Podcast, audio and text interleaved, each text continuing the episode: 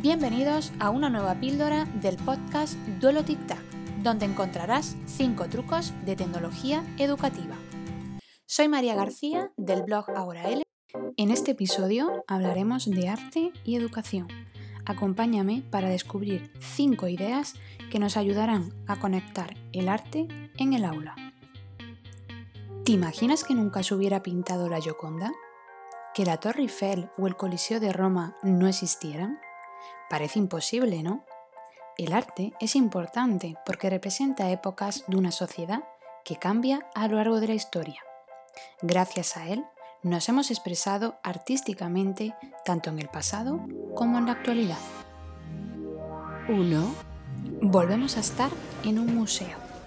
La gente camina viendo una exposición. ¿Pero cuál? Aquí está la primera idea. Tus alumnos serán artistas e incluso coordinadores de su primera exposición. Y tú, como docente, también tendrás un rol importante. Evaluarás todo el proceso desde el principio hasta el producto final. Los alumnos decidirán qué tipo de arte quieren mostrar al público. Luego buscarán información sobre esta técnica, obras, artistas y empezarán a crear. A la vez, tendrán que crear su museo virtual para exponer sus obras de arte.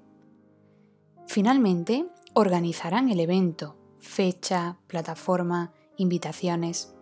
Estarán implicados en todo momento y todos serán parte del proyecto.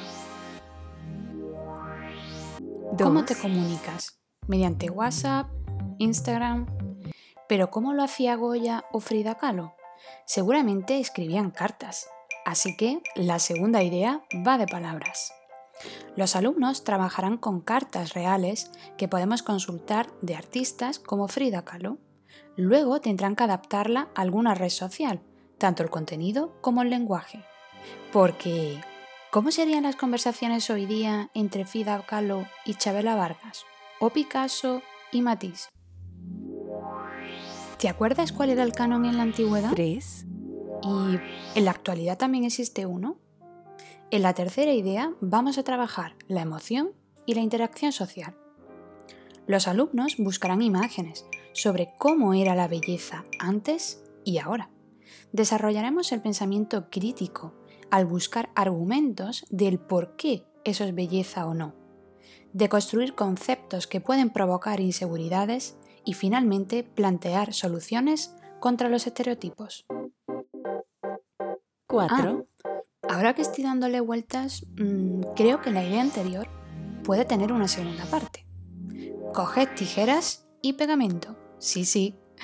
Las imágenes que han buscado los alumnos pueden servirnos de material tangible para crear su propio concepto de belleza.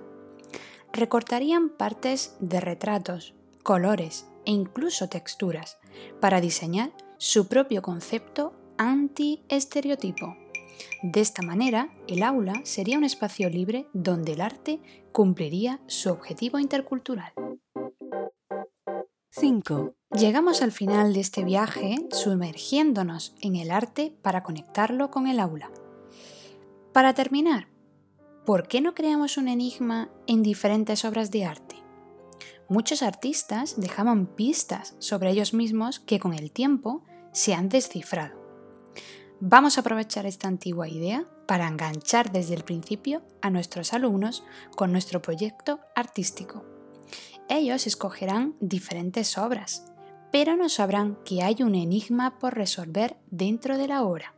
Por ejemplo, anagramas, acertijos con códigos, unión de objetos, entre otros.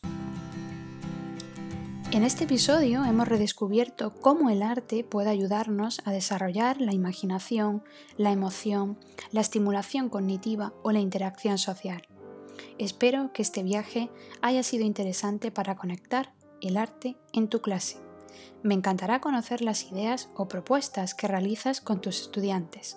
Como en cada píldora, os animo a seguirnos por redes sociales, tanto desde el blog de Jennifer Niño como el mío, Ahora L, y también nuestro canal de podcast Duelo Tic Tac, que podéis escucharlo desde Spotify, iTunes, Evox o Google Podcast.